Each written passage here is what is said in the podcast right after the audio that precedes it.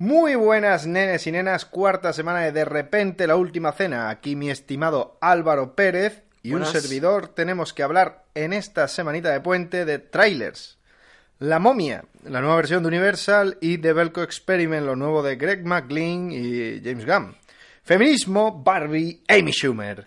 Y, nu- y nuestra mesa redonda con, ojo, ¿a dónde coño llevo a mi hijo? ¿A la de Disney o a la de Pixar? Y por supuestísimo, la reseña de la semana. Gangster Squad, Ruben Fleischer, hace unos pocos de años. Vamos allá.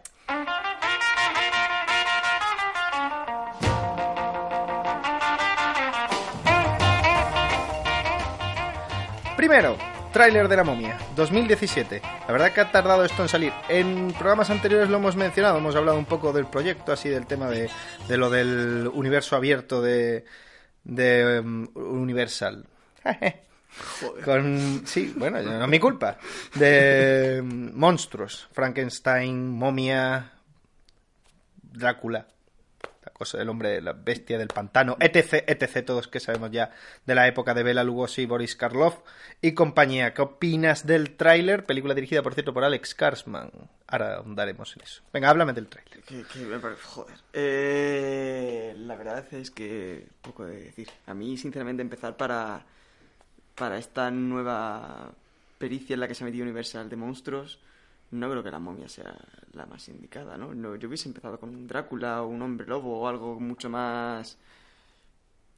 No icónico, porque la momia, obviamente, de Boris Karloff es algo bastante, bastante Te refieres a taquilla. Ya, taquilla, sí, que yo creo que la momia no, no, no va a ser el pepinazo que necesita Universal Te para empezar a esto. Claro, te refieres a que, bueno, ya sacó Legendary, creo que fue hace dos años, Drácula Untold. Uh, qué mala. ¿Cómo se llama en España?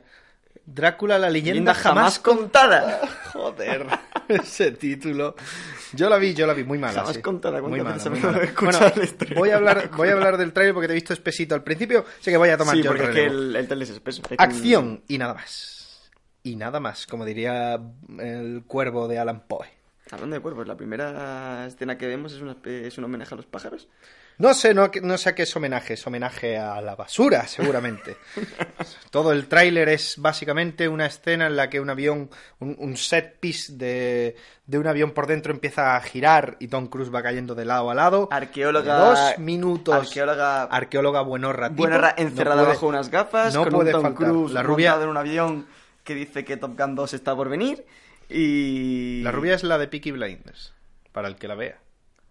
Muy, Sí. muy buena, muy buena. Muy guapa, pero Muy, eh, muy no puede faltar, no puede faltar. Pero de dos Y minutos... carreritas por aquí, carreritas por allá, tiridi, tirida. Pero me parece increíble que de dos minutos de tráiler, un minuto entero sea Russell Crowe, eh, Russell Crowe, Tom Cruise. Sí, por favor, No, un sí, Russell Russell Crowe, no, gracias a Dios. Tom No Cruise tenido eso. pegando contra lado y lado del avión y así está como, Es como un rato. Calcada la escena a, no sé si lo habrá jugado, pero a Uncharted 3 tiene una parte en el desierto de... de- No lo he jugado. Bueno, pues... Juega es- hasta el 2. eh, Pues en la tercera parte, justo cuando va a desplomarse en el desierto para ir a la Atlántida de las Arenas, es calcada la escena del avión, pero calcada. Pero bueno, eh, sigamos. Más para adelante en el tráiler aparece ya Sofía Butela como la momia y tiene... ¿Por qué no mujer? Tiene una- ¿Por qué no? La momia ya se hizo un hombre, tres películas, ya está bien. Una tía. Pues, ¿Puede dar mal, mal rollo? ¿Tú crees? Puede, ¿por qué no? Sofía Butela ya de por sí sin maquillaje da mal rollo. Puede darlo con maquillaje. Me parece una elección correcta y óptima. Pero la película, no sé qué pinta tiene. O sea, la pinta que tiene básicamente es, seguramente será un ñordo de acción con una premisa de sci-fi de gobier del gobierno. Algo relacionado con el gobierno, con un experimento fallido. Puedo intentar predecir el final. El final, el final ya, lo, ya, ya hemos visto un poco, ¿no? Es en Londres. El Londres Sí, en el, abajo, tiene ¿no? pinta de ser el Museo Ahora Británico. todas las producciones se van a Londres a grabar y todas tienen una escena. Ya es que queda hasta cantoso, porque encima mm, como que ruedan un poco también en exteriores de Londres y tal, y ya aprovechan. Pero como todo el mundo se va a grabar a Londres, ahora todas las películas, todo el mundo oscuro, eh, Wonder Woman va a tenerlo, la Liga de la Justicia va a tener parte, eh, muchas películas se van a grabar en Londres. Bueno, ya las de Star Wars se graban en Londres, pero como se graban en estudio, pues no te das cuenta. Pero es el, los, los planetas están en Londres. En el, la, el cinturón galáctico de A lo Londres. mejor ese era para relacionarlo mejor con la futura secuela, El Hombre Lobo, Pero ya, en se, Londres... pero ya se está empezando a poner coñazo lo de Londres. Pero bueno, a lo mejor, a lo mejor hay un giro a mitad Sí, de Es película. una ciudad, Paco, no te puedes resultar coñazo una ciudad. La- ¿Qué hacemos? ¿En Hungaria? En Hungaria. ¿Eso qué es? ¿Eso dónde está Hungaria? Hungaria, Hungaria, Hungría, perdón. Hungaria- Hungaria está al, al lado de Los Albacete. húngaros, perdón, he mezclado Al lado de. Albacete. No, pero es verdad Hungría. que Tom Cruise en cualquier película de, de acción te la levanta. Eso sí es cierto. A la película se lo, le voy a No, conceder no eso. creo que la de Jack Richard hayan funcionado bastante bien. La primera sí. La segunda tenía que ser La un segunda batacazo. no, pero la primera sí, y te la levanta. Y era el tipo de película en el que servía otrora para darle trampolín a la carrera a cualquier niñato de turno. Llámese Taylor Lautner, llámese lo que tú quieras. El Liam Hemsworth, cualquier papanata de esos que había que lanzarle la carrera porque es guapete y hay que lanzarle la carrera, le daba la Hay que típica vender película pósters y portadas de... la típica película de policía duro mm, o de, o de hombre atrapado que tiene que desentrañar un asesinato con alguien de su pasado. ¿Pero se ha dado cuenta Tom Cruise que el género de acción no le pega ni con cola? Yo, es que no, yo no lo veo. ¿Perdón? ¿A ti te pega Tom Cruise en películas de acción? lo único que me pega a día de hoy. A mí ya Donde no me pega es desde que luego ya, yo- donde, yo donde no sí me que pegan no- nada, es que a mí ya no me pegan absolutamente donde, nada. donde sí que no me pega ya, desde luego, es de, es de, es de- abogado que ya voto. Que ya el voto sale por, los Se acabó por los flecos de la época pantalla. Yo ya no, ya no lo trajo. Yo a Tom Cruise. Bueno, saltamos al siguiente Sí, tráiler favor, antes de que profanen más el buen hombre del Tommy. The Belko Experiment, nueva película de Greg McLean, los que no lo sepáis, no es el de la canción de American Pie, es otro, el director australiano de... No esperaba eso. Por ahí te la he colado. De Wolf Creek, película de terror bastante exitosa. A mí me gustó. Vi la primera parte, me parece, me parece muy al uso. Una No, película... Era un footage, ¿no? ¿Qué va? ¿No? Era, una- era un slasher. Y el villano era un paleto australiano con camisa de franela de cuadros y sombrero de, de cocodrilo dandy. Pero estaba guapo, estaba guapo. El personaje estaba chulo, era un, era un cabrón. Bueno, ahí anuncia, anuncia tercera parte. Ahí ha anunciado serie. Bueno, la serie va a salir ya mismo, si no ha salido, la cre- creo que ha salido ya mismo. Pero tuvo segunda parte Iba por la tercera. y tiene serie y va por la tercera, para que vean lo exitosa que fue el percal. Pero ahora dirige la nueva película escrita por James Gunn, Alabado sea. director de Guardián de la Galaxia y Guardián de la Galaxia 2, tráiler que- del que no vamos a hablar porque me niego. Me- nos, nos negamos. Me Nos- niego, nos me niego a reseñar, me niego a reseñar porque me niego a ver trailers ya de, de- No, de Marvel. Paso. Bueno, Paso no, a de Marvel no en sí, pero de películas que Marvel en posiblemente general. me vayan a gustar, que es, dif- es difícil que a lo mejor tenga el mismo hype que la original, pero porque, por, claro, lo, por lo evidente- nuevo, Evidentemente, una película. O sea, esta la voy, esta lo he visto porque me da curiosidad porque es una premisa nueva. Pero cuando ya he visto la película anterior y veo cómo se las gasta Marvel, yo que sé que me va a encantar la película de James Gunn, evidentemente ya decido no ver el tráiler. Evidentemente, el tráiler de Fast and Fast 8 Queremos ya está yo sentado el primero en la butaca. El día que salga Fast 8 lo voy a poner en pantalla, el primero, esperando con palomita. ¿Por qué? Porque me la suda la película. Olímpicamente. Pero de Guardianes de la Galaxia 2 no voy a hablar. ¿y Spider-Man lo verás? Así que vamos a... Eso es un tema para otro día. The Belko Experiment. Eh, película que mm, me recuerda bastante a, Battle Royale. Cuando ves el tráiler, la premisa no se parece. La premisa es de esta típico película ñordo que han ido saliendo estos últimos años de gente de oficina se vuelve loca. También tiene bastante recurrente. También había una película no hace mucho, The Experiment puede ser, la que encerraban a gente para conseguir un puesto de trabajo Sí. en una sala ¿No era de Exxon? Dexan, perdón, The Experiment es otra, sí, Dexan. de- Dexan, Dexan. Pues pa- parece un Dexan pero extrapolado a una gran superficie, con mucha gente. con- No, lo más importante con guion de James Gunn. Bueno, vale. James Gunn. Fundamental. Fundamental, sí, yo creo que será fundamental. Y que tendrá una mezcla entre humor ácido y un gore bastante bruto. Y Parece. Parece, parece ser que va a tener un gore bastante Parece. bruto. Y todo muy... Y no sé, yo lo, lo que me parece es que este tipo de película, la, la línea la marca el que sepa establecer la tensión, el que sepa crear situaciones graciosas de conflicto entre personajes, porque poner a lo fácil es poner al oficinista, al el tipo, ¿no? Y, y, y di, ah, mira, este es el contexto, pues se Este va a volver malo, más jara ¿sabes? Sí, sí, sí, y ponerte sí, a hacer sí, algo gore gratuito y poner a un malo arquetipo loco, tal. Lo, lo gracioso es hacer una buena dinámica. son, son compañeros de trabajo, nos los ponen como compañeros de trabajo que se llevan bien, parece ser que se llevan bien y de repente por no sabemos qué, que supongo que será el clima de la película, eh, la empresa donde trabajan deciden que tienen que eliminar a, a tres de sus compañeros en Cada uno. cada uno, no sé en cuánto tiempo, en qué lapso de tiempo, pero si no lo hacen, la propia empresa se encarga de cargarse a seis. Muy buena pinta, muy, Muy buen buena tráiler. pinta. Tiene- Vedlo tiene- y al loro, porque es James Gunn. Siguiente noticia. Remake de, bueno, si se le puede llamar remake, porque solo tiene el nombre. de 1997, Rescate en Nueva York. La mítica película de John Carpenter, protagonizada por Carl Russell, el personaje principal, Snake Plissken, que no se acuerda es este del parche. Película... Que le han puesto, nombre, le han puesto Robert delante de Snake. Bueno, a eso iba después, pero ya te has adelantado. Sí, ahora en la película nueva se va a llamar Robert Snake Plissken.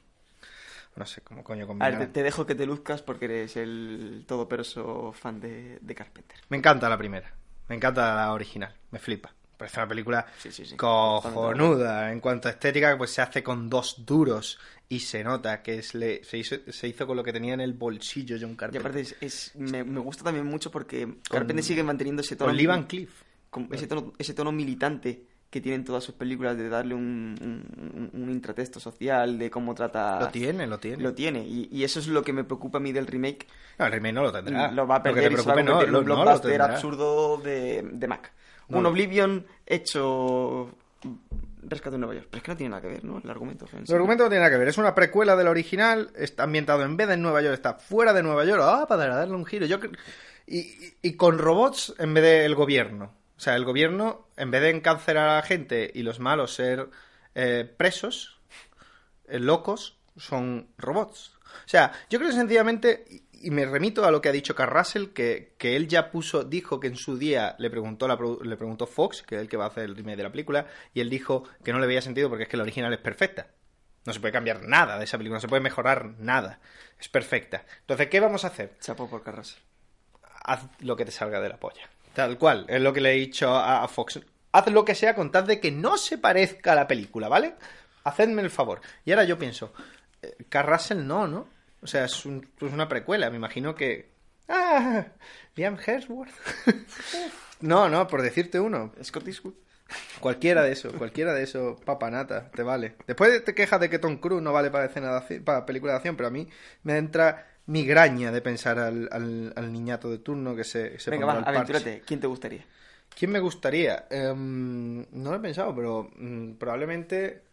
Bueno, lo de Scott Eastwood lo tengo... ¿Brolin? ¿Qué Brolin?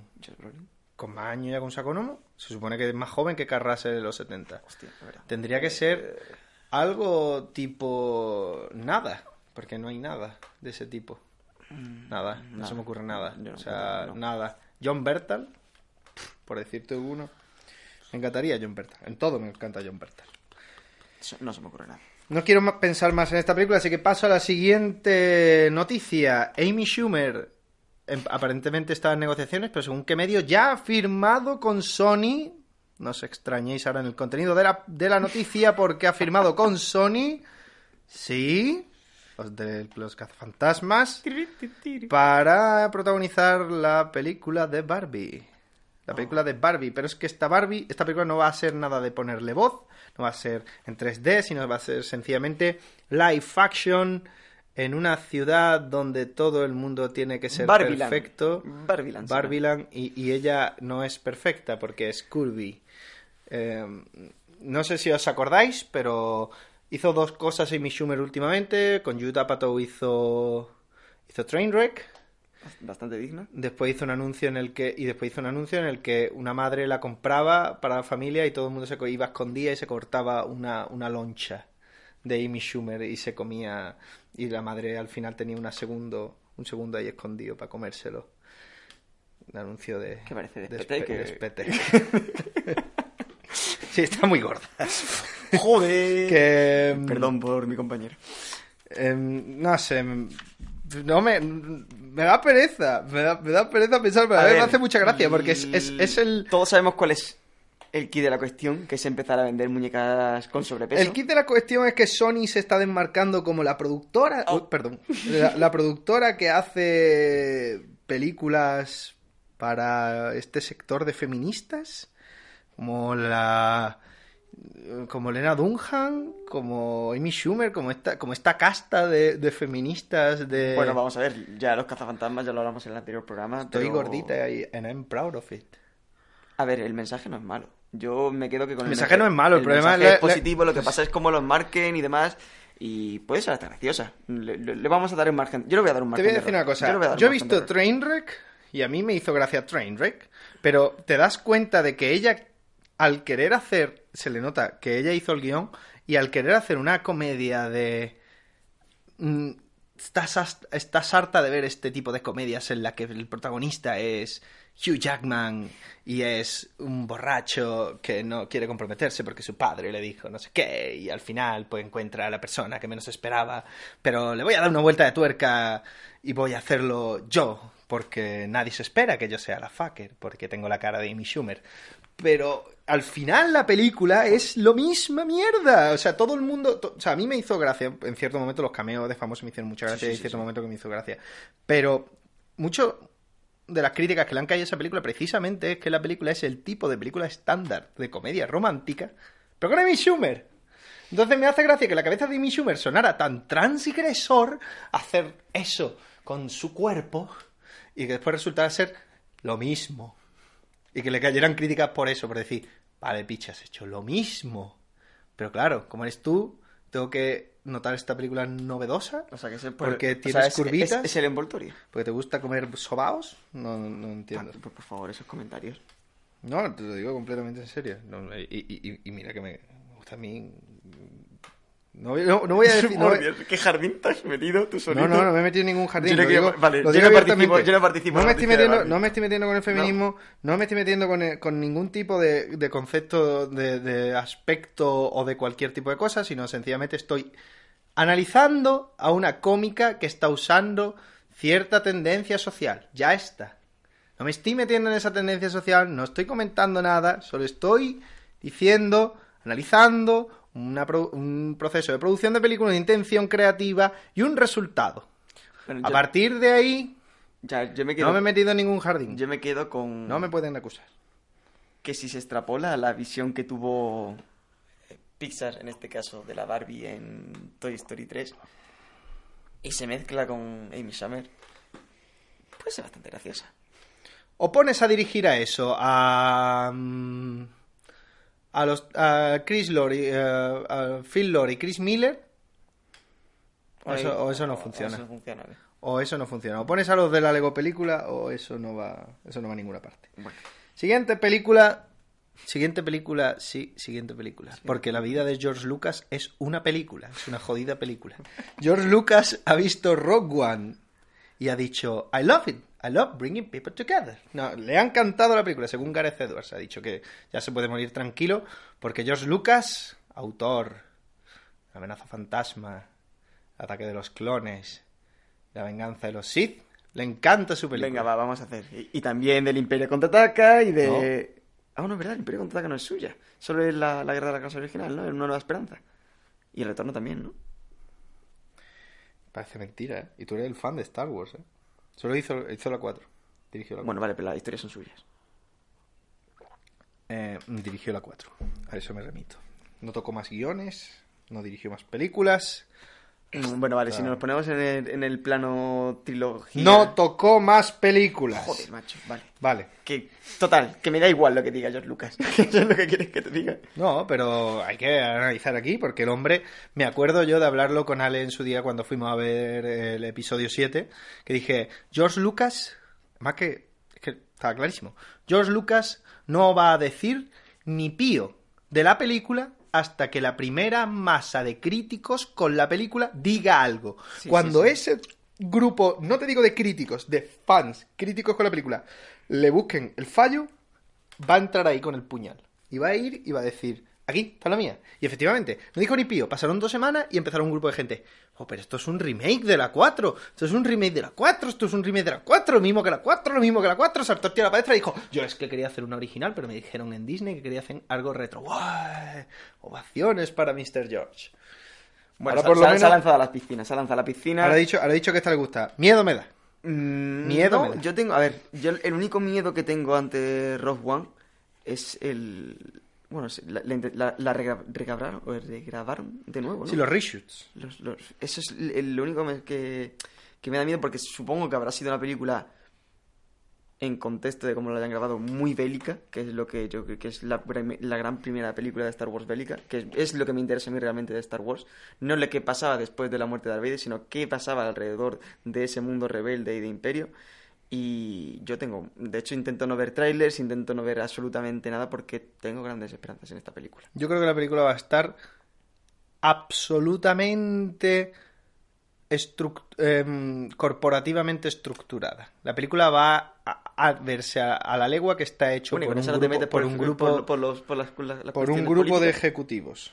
Ahí se- es, es la, la película se llama Nota, la película va a ser como ir a ver Doctor Extraño o como ir a ver Algo fresco. cualquiera de esas. No, te vas a sentar y vas a decir, ah, Whopper de siempre. Está bueno, pero es un Whopper. Este es el mismo puto Whopper de todos los días. Este, este- Pero está bueno. Esto ya lo hicimos. era hace un Esto ya lo hicimos, pero bueno. Y última noticia, series. Luke Cage, renovada por una segunda temporada. Voy por el octavo capítulo. Y, Yo sí, ya lo acabé. y bueno, Soy más eficiente que tú. bueno, yo soy... un- A, a mí, me, gu- a mí me gustó. A mí me A- mí me está gustando. A mí me gustó. A mí me gustó bastante, de hecho. A mí me gustó más que Jessica Jones.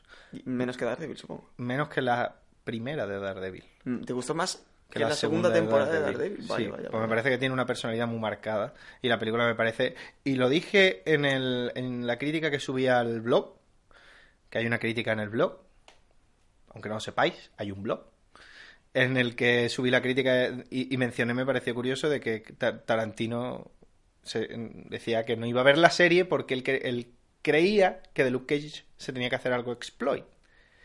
Y parece ser que no ha visto la puñetera serie, porque la puñetera serie es básicamente Black Exploitation. Pero que, que- que- ¿A qué viene Tarantino a meterse ahora con esas cosas? Porque le ofrecieron hacer la película ¿Le ofrecieron hacer la película de Luke Cage? en finales de los 90. Y la rechazó. Bien por Tarantino. Bien por todos. Bien por todos. Bueno, en, en fin, contentos de... Contento de la segunda temporada, Contentos. Yo la- las estoy llevando ahora mismo, intentando llevarla y no me está disgustando. Me entretiene bastante, me parece que... Cuanto más hortera se pone, más me gusta. Cuanto más histriónico es el personal Sí. y más y más al límite van los villanos, cuanto más chorras son, más mejor Qué me lo buenos son los villanos de Netflix, eh. Mejor me lo paso, sí. Qué buenos son los villanos de Netflix. Son mejores que los de la gran pantalla. Sí, aunque lo de la mano... Lo de la mano está ahí por ver. Bueno, ahora, ahora A ver, vendrá- cómo, a ver cómo lo resuelven la tercera temporada. Sí, ahora, no, ahora tienen un revival en Defenders. Son los malos. Son los malos, son la mano. Y hasta aquí las noticias.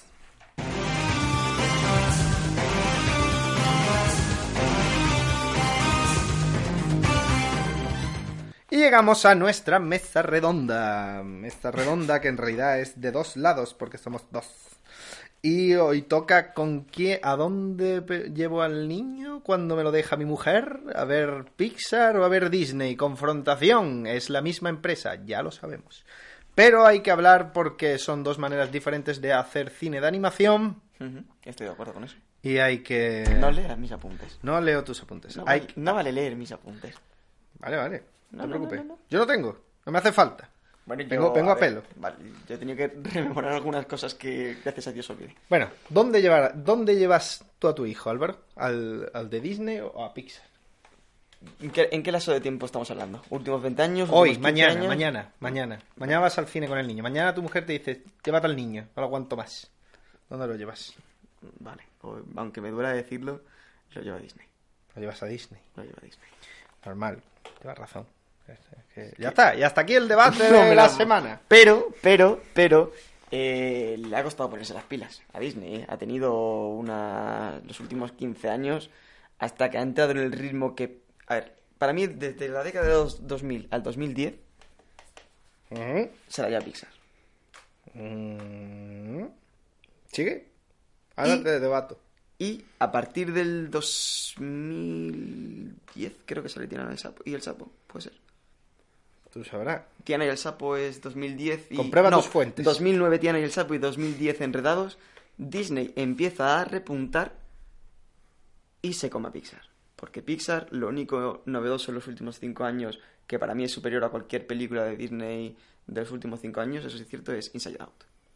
a la, la cual me considero bastante fan.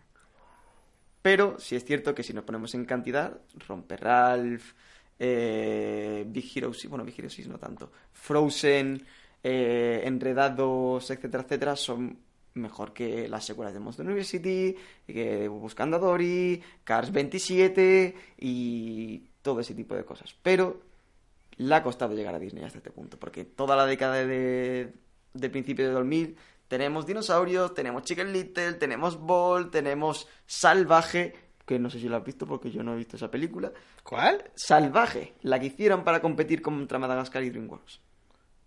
¿Cuál? De unos animales que se fueron a Nueva York y se pierden en Nueva York. ¿Eh? Cosas de Disney, bro. Cosas de Disney. Eh, hermano Oso, el planeta del tesoro. yo Hermano, sé. eso es lo mismo que Rey León. Poco.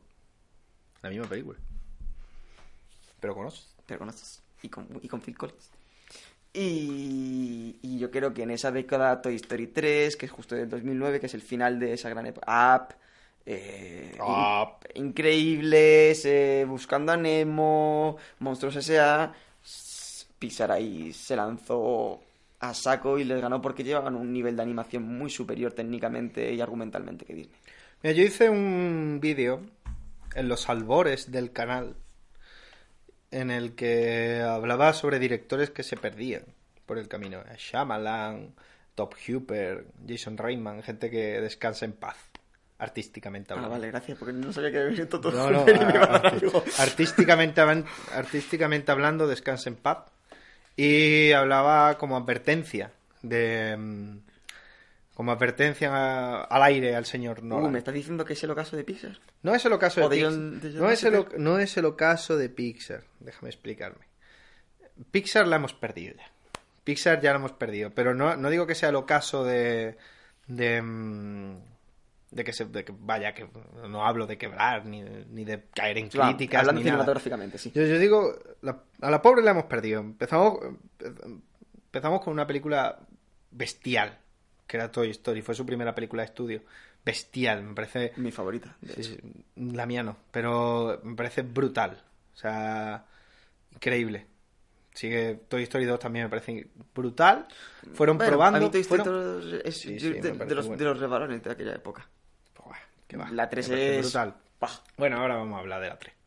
Me parece brutal. el- hombre se- y seguimos y seguimos con, co- con pruebas, con cosas como Monstruo S.A. muy bien. Bueno, muy bien. Bien. Bien, Bien. bien, Eh, bien. esta película, bien. Bien. Eh. Original. Volvemos otra vez a un repuntazo, que es lo increíble. Me gusta más el monstruo, esa que lo increíble. Buah, Lo increíble. buah. Las mejores películas de superhéroe ever made. ¿Qué geek eres? Y mi favorita de Pixar, que es Up. No, no, no. uh, uh, perdón, perdón, perdón. Marcha atrás. Eh, Wally. Se me ha ido. Ya estaba ya pensando en, en Up. Up la reseñamos, el primer, el primer episodio de De repente la última cena. Efemérides. El primer, el primer episodio de De repente la última cena fue Up. No sé si te acuerdas. Eh, y, mm, y ya empezamos. y, ya y- y con Up, y con Up llega la, la- la, mm, llega la mierda. Porque. Bueno, buscando a Nemo también. Sí, es verdad, también está por ahí. Muy, muy buena. Bichos también tenemos por ahí. Uy, mejor todavía. ¿No te gustó Bichos? Sí, sí, sí, mejor todavía. Por eso digo, mejor que Nemo. Me gustó más que Nemo. Me parece un cojonuda, vamos. Como amante de los siete magníficos me parece cojonuda. sí, sí, los bichos en la leche. Y, mm, y a partir de App pasa una cosa. Después de la cagada de, pues, de Brave, ¿no? Brave, Ellos- es- ellos Brave con- es- eh, el problema que tiene Pixar ahora mismo es que tan- las dos últimas películas que tiene de transición, que pueden ser El viaje de Arlo, que creo es The Good Dinosaur. en- No, mira, eh, básicamente Es ellos. la técnica. En Brave es técnica pura y dura. Es, es- es intentar buscar eh, cómo mejorar eh, las, las, las físicas, lo, lo, lo que viene siendo los No, mira, contextos. yo creo que el, el- Como el el gran problema, el gran problema es que han encontrado fórmulas, se han corporativizado. Han llegado, han hecho app, le funcionó mucho una cosa de app en particular, que per se app es una película de aventuras menor, con ciertos momentos geniales. Sí, Eh, tiene, tiene nada bastante curioso. tiene momentos geniales, pero es una película de acción menor en, en conjunto en- y en cuanto a nudo. Pero encontraron, perdón, encontraron ahí un filón de mu- en una manera de, de- de ejecutar, de hacer cosas que les sirvió para ir probando y repitiendo. Melan- Hacen eso. melancolía, Melancolía. em, lágrima fácil. ¿Cómo quieres déjame ir, déjame ir Vale, vale, tirando vale. de ejemplos. Te dejo, te dejo, te dejo. Déjame ir tirando ejemplos. Ellos encuentran con. Después de App, prueban con Brave. No les sale. Porque Brave está bien, pero es. Pero a mí Brave me parece bastante flojo. Brave es de. De hecho, de- creo que es de la más... Bueno, a ver. de las épocas de coleteo de DreamWorks. Y, y creo que a partir de entonces aprenden una lección. Dice, porque Cars les funciona muy bien. No entiendo por qué. Ah, te explico. Cars les funciona muy bien. Entonces ellos entienden una cosa. Que ellos nacieron con una generación y que en sí el, eh, estam- estamos en un momento de posmodernismo ya, y, y se viene en el blog un, un artículo sobre el tema y, y ellos entendieron que su público ya no son los niños, Somos tuyos, sí. somos los que se han criado con Toy Story. Un público fuerte, no es solo su público. Ellos pueden hacer película para niños y los niños disfrutarla igual. Ergo ahí está el tema de que todos los años va a caer No sé una pedazo de mierda y una, peda- y una película para adultos. Básicamente. Y ellos han encontrado ahí el filón y ha dicho, por aquí vamos. Y vamos a ir No años y años también. Y vamos a sacar Cars 2 y a par pues vamos a sacar un, un leñazo adulto de que pongas al niño y se quede con la cara Pero, cuadrada. Es lo que te estoy diciendo antes, son 5 años, 6 años, nada más. Disney Estoy lleva... hablando de la tendencia. Disney se ha tirado una década haciendo mierda hasta que Pero encontrado yo no estoy clave. defendiendo Disney ni tengo que atacar a lo otro necesariamente. Te estoy diciendo, a día de hoy, si tuviera que ver una película, evidentemente vería la de Disney. Con los ojos cerrados. Porque ha llegado un punto en el que las películas. O sea, la frase casposa esta ya, ya es que ha llegado casposa de los 10 primeros minutos de Up son puro cine. Esa, esa frase ya manidísima ha hecho tanto calado. ¿Quién dice eso? Eso todo el mundo, everywhere. Everywhere. Everywhere. Esa, esa frase hubo un, mo- un momento que se llegó a intentar patentarse y todo. Horrible. Pe- plomiza, pesada. Que valora, vale, sí.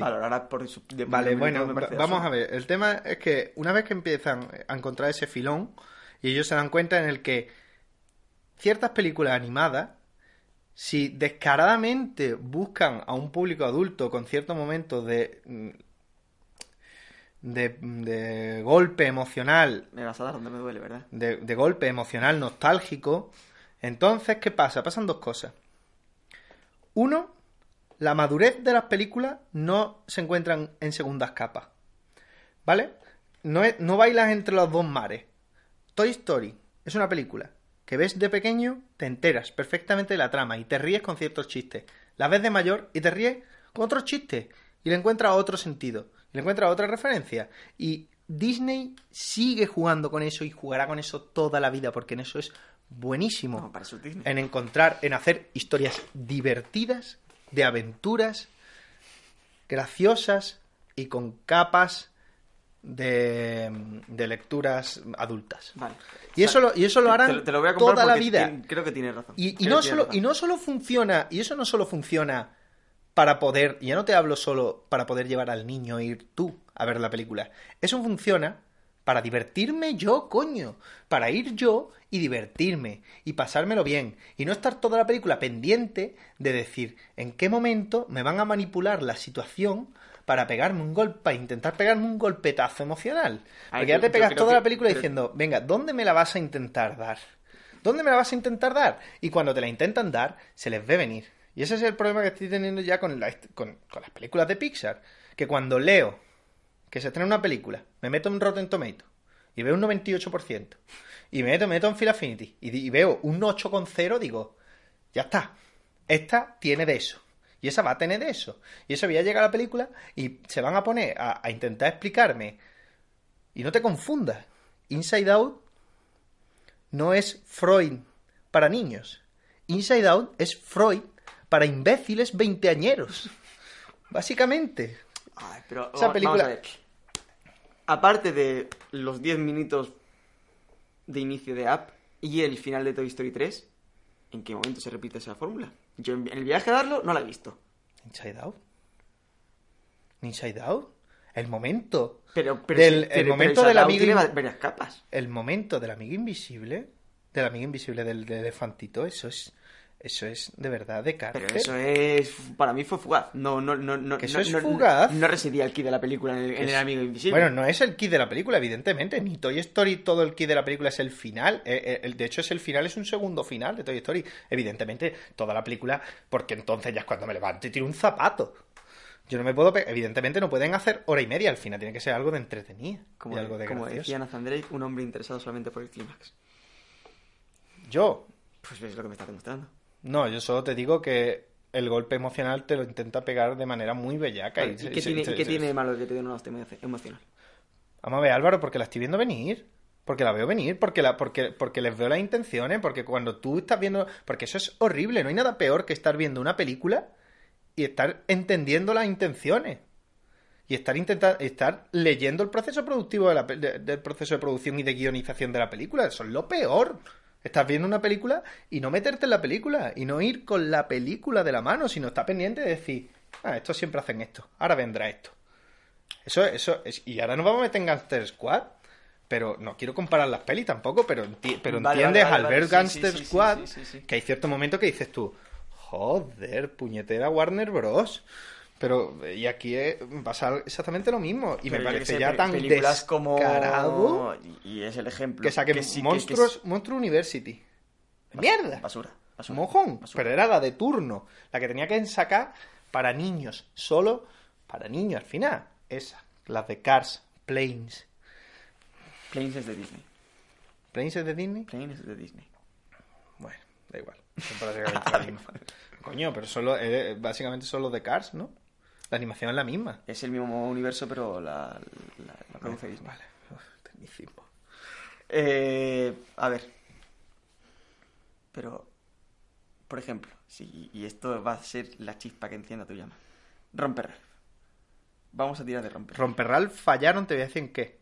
Fíjate, para que veas. Vamos a ver. Para que veas hasta dónde a, a tengo. ver si es el mismo fallo que le, hasta encuent- que le- dónde- encuentro yo. hasta dónde tengo yo el. Porque sé que eres muy fan de romper Ralph. En Romper Ralph, a mí me gusta muchísimo Romper Ralph. Pero Romper Ralph intenta eh, apelar a una generación que no es la que ve Disney. Fíjate. O sea, la generación a la que apela Romper Ralph es más vieja. Esa ya tiene críos. Esa ya no va a ver Disney al cine de la manera en la que van los veinteañeros. Blancanieves es de los años 30. ¿Qué generación no ha visto Disney ver, en este, en escucha este un momento. ¿Por qué el tráiler de La Bella y la Bestia ha tenido tanta, tanta repercusión? Vale, sí, porque somos... Porque tu generación y la mía, porque es la misma, nuestra generación se crió con esa película. Y va a llenar las salas. Y va a ir de fiebre. Pero yo- ya hablaremos- digo- ya hablaremos de la a adaptación- ya- personal. ya- A hablaremos a mí de las la películas de Disney me las después. compraban mis padres, pero mis padres se sentaban conmigo a disfrutarlas. Sí, da igual pero- que fueran de los años Pero tu 30. padre no vaya ahí el, vi- el viernes del estreno a ver la película. Tu padre se enterará una semana o dos semanas después y dirá, ah, ¿queréis? Vamos. Plan, que, que igual que mi madre. Pero no se sé, enterará es al que, mes. aparte, más y saca, dirá, más, saca- más saca- "Vamos". más saca los, los ejemplos de El la, que va de, de el las- que- de el la va el rea- viernes a ver la película es nuestra generación. Son los veintitantos. y el Son los que de- van y ahí. El libro de la selva, Lo mismo. la cenicienta, Exactamente lo mismo. no son pelis de nuestra generación. No lo son. Pero, la, pero ahora el único, lo único que se preocupan de ir al cine a ver ese tipo de cosas. Maléfica, Vale, pero igualmente, vale. Maléfica tiene otro público. Pero a lo que me refiero, La Bella y la Bestia tiene muchísima más repercusión que cualquier otro tráiler de ese tipo, de esas adaptaciones. Porque ahora mismo el que peta la sala es esa generación. Bueno, también estaba y hablando, Romper pero también estaba hablando de las pocas películas Disney que han sido es, de uf, otra, es de otra generación. Romper Ralph es de otra generación, es más previa. Está hablando, está hablando de, lo- de, lo- de los salones de arcade. Eso cuando yo- nosotros éramos unos mocos ya estaba la Play 2. Bueno, también tiene referencias Play al 2, Call, la, of Duty. Play- PlayStation En- en- 2. No, lo- no, Tiene referencias 2. al Call of Duty, en, por ejemplo, en Romper Ralph. Y es de nuestra generación. Porque tiene que dar palos para todos lados. Ah, ah, es que... Tienes que dar palos a todos lados. Pero, pero apelar, intenta, intenta. Pero bueno. A mí me gusta Romperral porque de todas maneras Romperral no tiene esa moralina.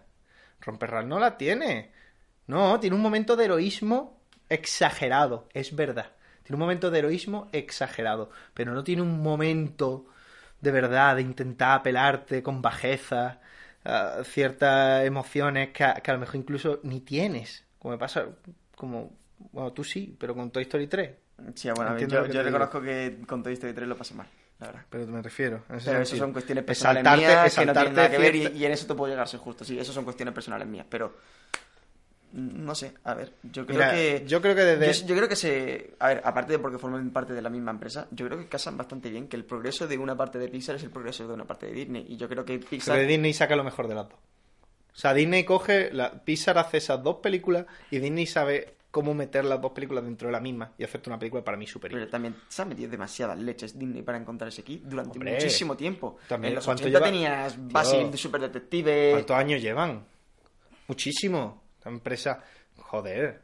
Y lo que la, y- pero bueno, Por eso Pixar tiene 16 películas, más o menos, menos lazo de tiempo. Me parece que el trabajo de Pixar hay que arabarlo profundamente. mira, quitando Frozen, porque tiene un, ta- un, un target muy particular, que a mí me interesa cero, A, a mí Frozen me gustó.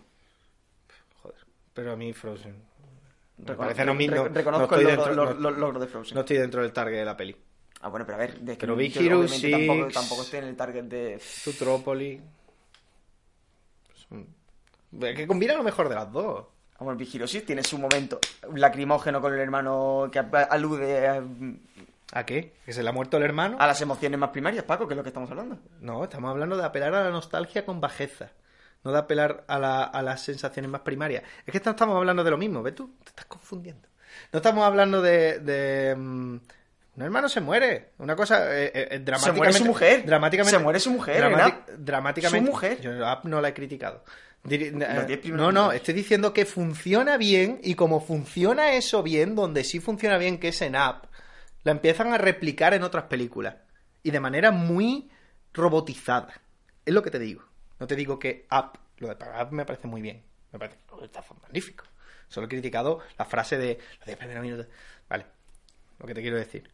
Que ¿Sabes qué podríamos hacer? la- la- la- ¿Sabes qué el, podemos el hacer? impulso, el impulso dramático de la muerte de un hermano es una cosa muy simple. No lo es.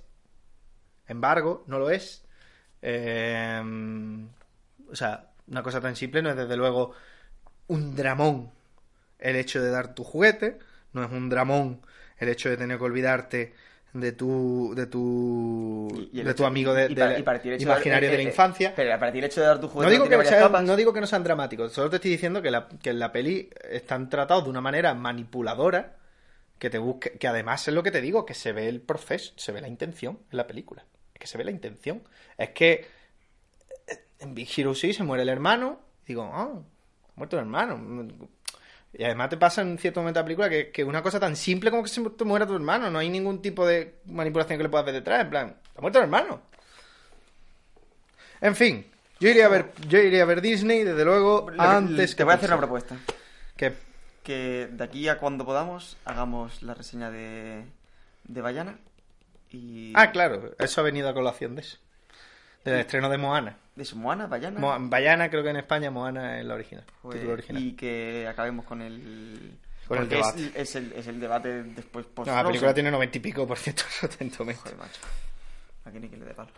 Bueno, reseña de la peli, Gangster Squad. A ver una película con los amigos. La película es aburrida y predecible. Todo el mundo sabe que acabará casándose con Richard. ¿Cómo imaginar que Darth Vader es el padre de Luke Skywalker? Dicen buú o buars. Y bueno, ha sobrevivido a la película de Fleischer, Gangster Squad, A duras penas. a duras penas. Madre mía. Yo la, la había visto en su día y ya me pareció irrisoria.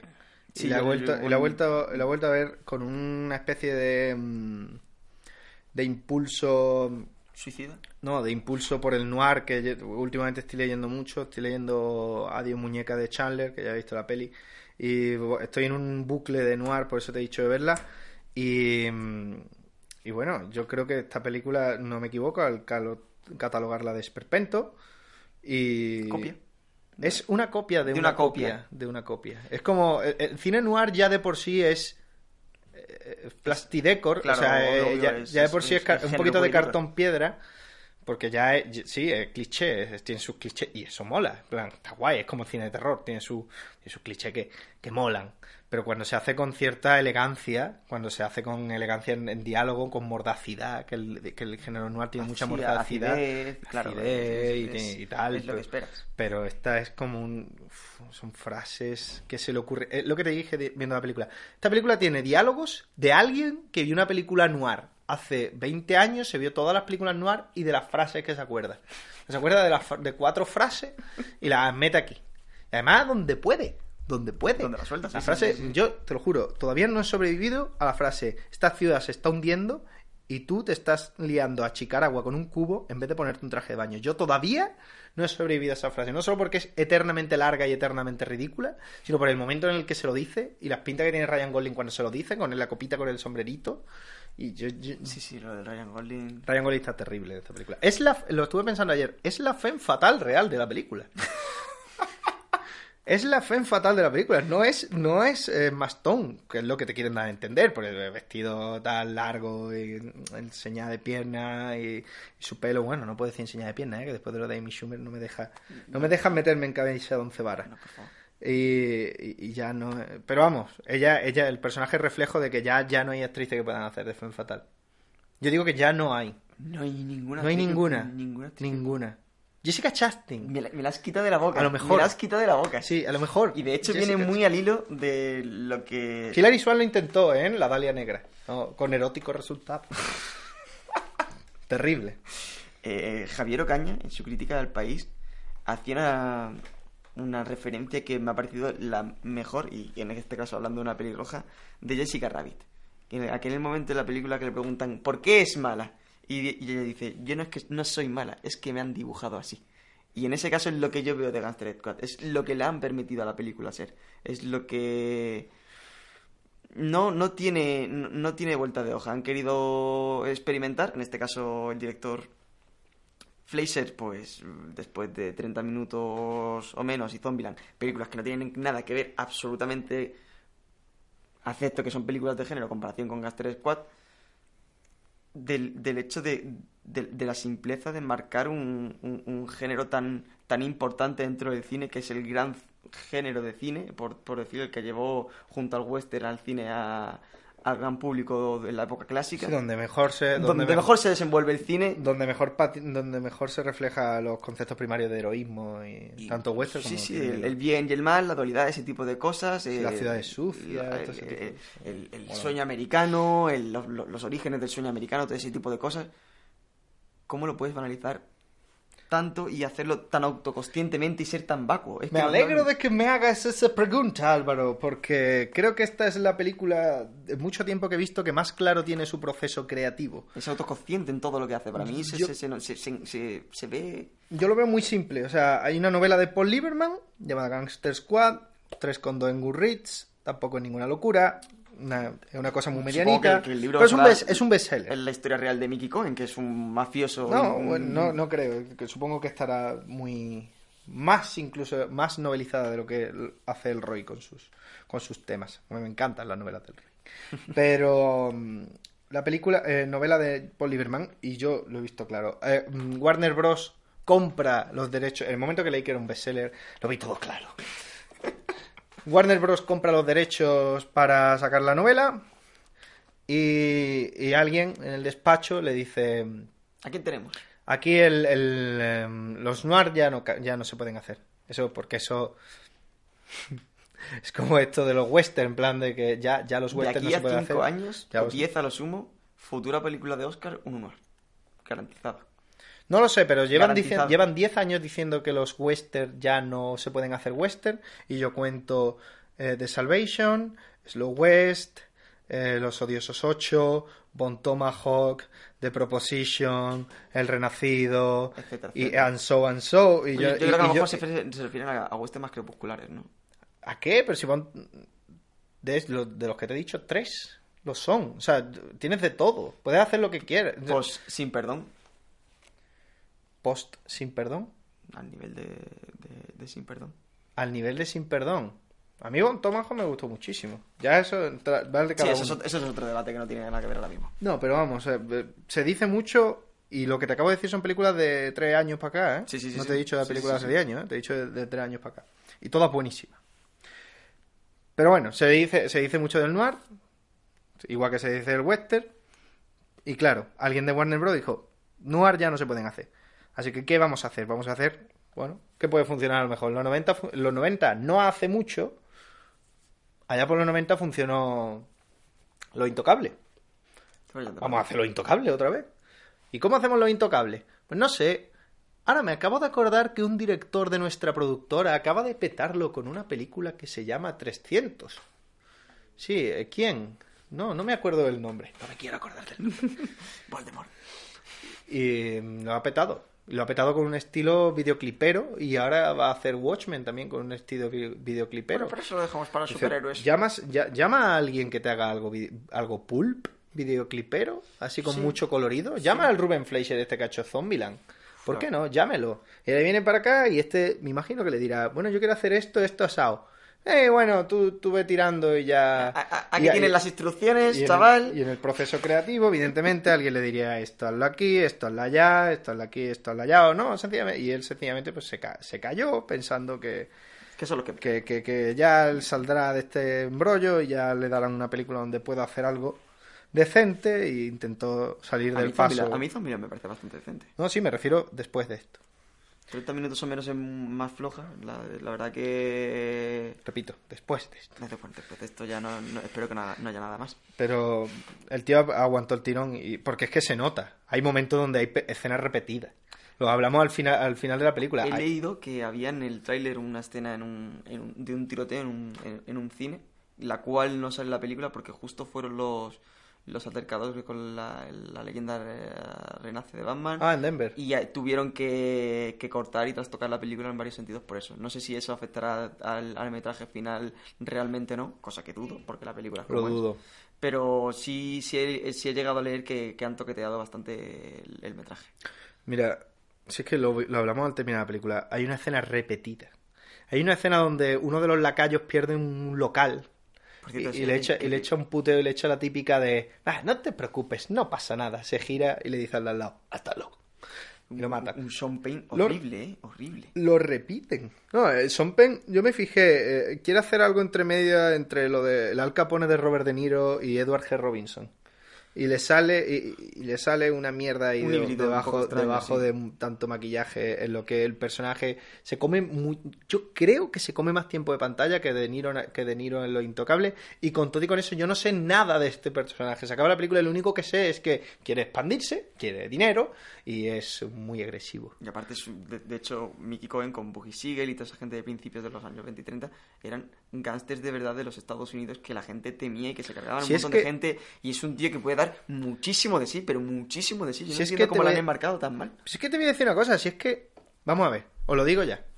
Por favor, el que no haya empezado, el que le guste el noir, de verdad, iros a ver eh, de lo poquito recientemente bueno que se ha hecho, eh, Mob City, la serie esta de Frank Darabont, No que hizo brutal, una miniserie. Son seis capítulos. Y una serie que hizo para entre medias de una temporada de Walking Dead, igual que de Walking Dead. Una primera temporada de seis capítulos y había la posibilidad de que le compraran una serie entera. No tuvo muy buena audiencia, también coincidió que en ese momento se emitía también Boardwalk Empire. No tiene nada que ver.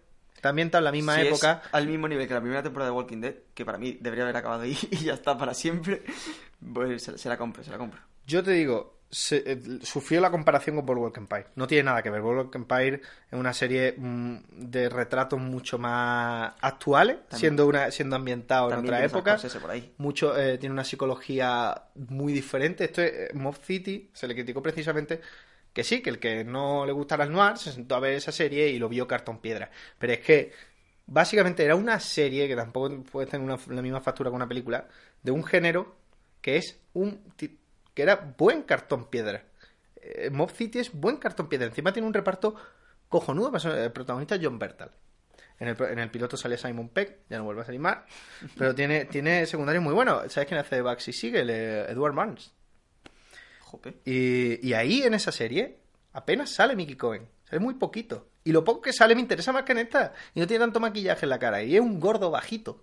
Es que era, que no era- dice, que no era- dice, era- era un que no me, así. que no me hace dar por culo. Pero, pero sale cuatro series, sale cuatro, cuatro momentos en los seis capítulos y me lo salva.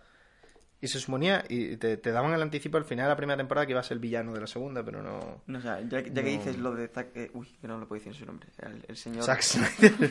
Venga. Eh, es, es la estética, es ese stop motion de cámara fantasma. Es lo que se lo que se empezó a llevar en esa época. Ese- es Qué que- horror, es de es- verdad. es cuando, cuando, cuando poco una, le cuando poco una- le puede pegar a un noir a eso, eh. cuando una poco le puede tendencia, pegar. cuando una tendencia, es asqueroso, cuando una tendencia funciona en un tipo de película que te lo empiezas a ver en sitios donde Que no daño- pega nada. en 3D. Por favor, hazme un drama de Tommy Lee Jones, que es un padre retirado de campo con su hija es Meg Ryan y tenga escenas slow mo del policía, lo que sea, ya lo que sea, lo que sea, ¿Por cualquier qué? cosa vale, cualquier cosa vale. Tom Hanks, Bueno, su casa criando a su hijo autista con escenas slow motion. imagínate por el en slow motion.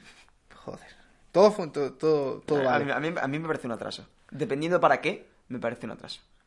Nick Nolte, que hablamos de él la semana pasada en Ah, El. Cabo del Miedo. Pues aquí Me, me pare- me- me gusta porque te- gracioso. me gusta porque es el único que se nota que sabe que está en una mierda de película. dice, ah, Y está clarísimo, y él está allí de guasas. Que, salgo se- dos que seguro que se, doy tres palabritas y se ha- se- ha metido dos copazos antes de la escena, seguro. Tiene una cara de guasa, de cachondeo, de está allí de coña. Cuando le habla Joe Brolin, además que no sé si es por el contraste de que Joe Brolin tiene una cara de apretado toda la película y Nick Nolte tiene una cara que me...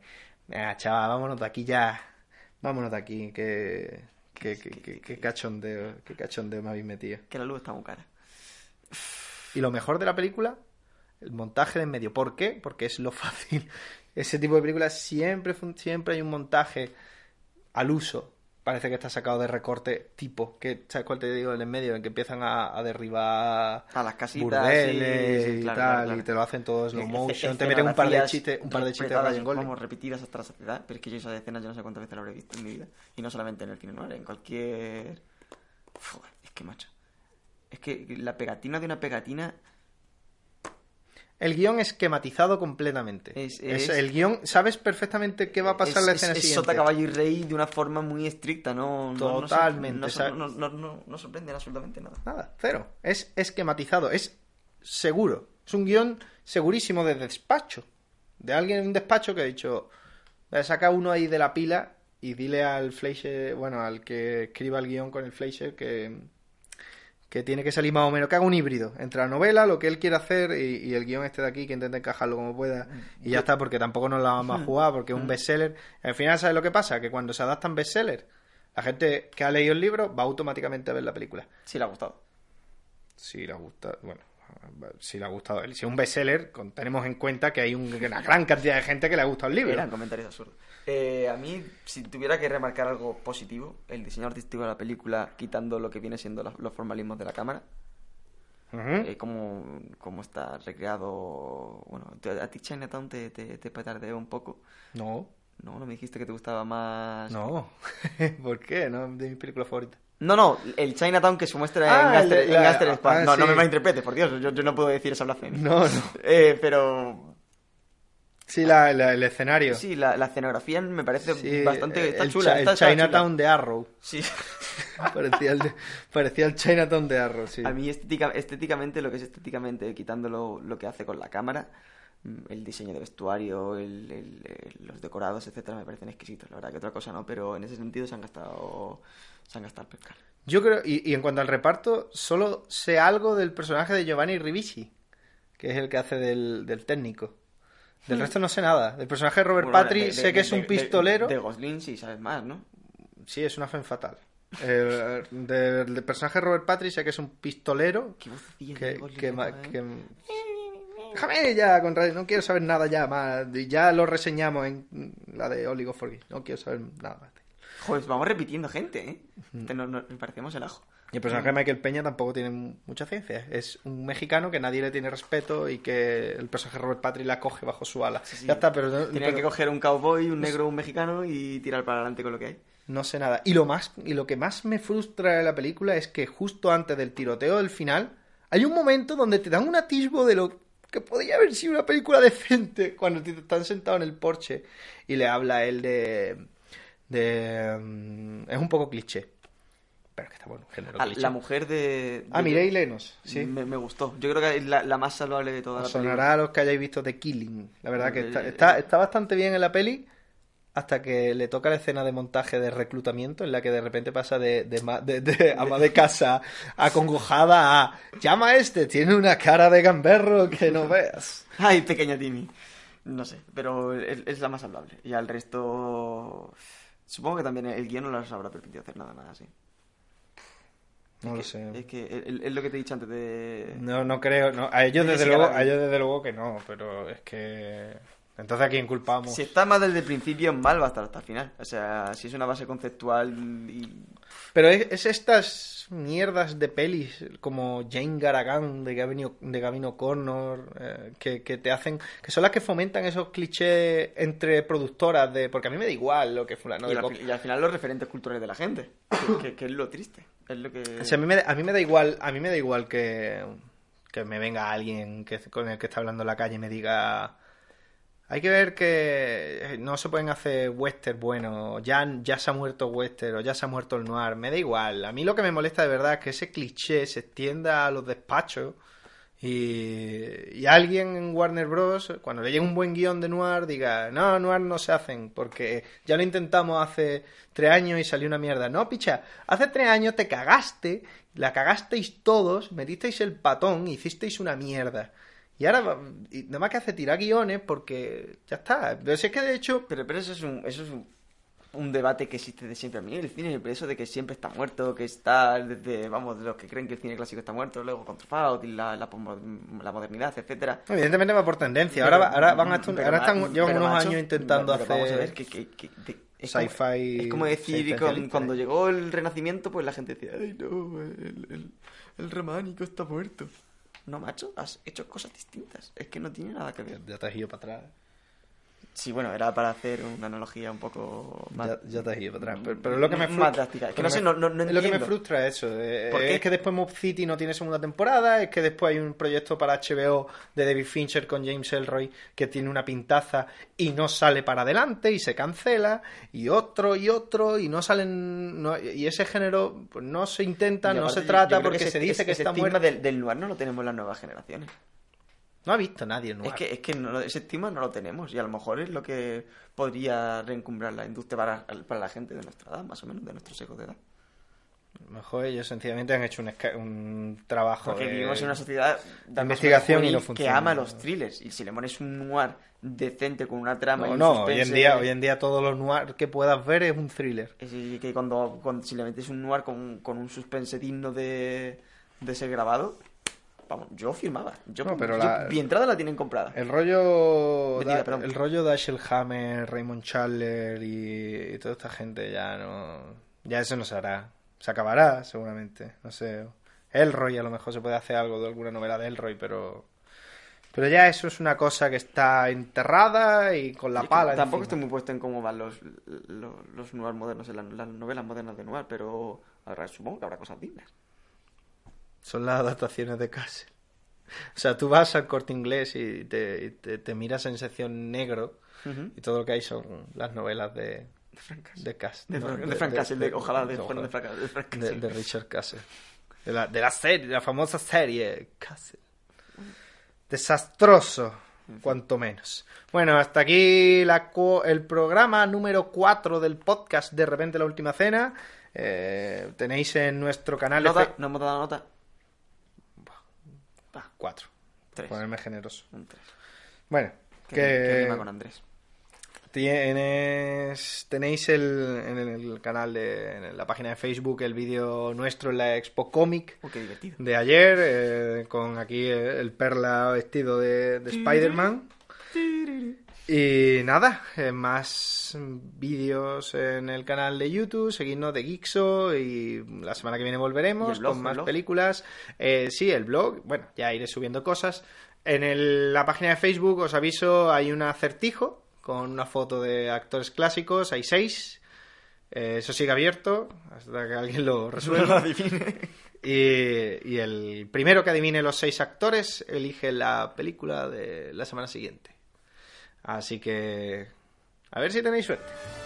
Y, Hasta no- luego, vecinito. y nos vemos la semana que viene. ¡Chao! Chao.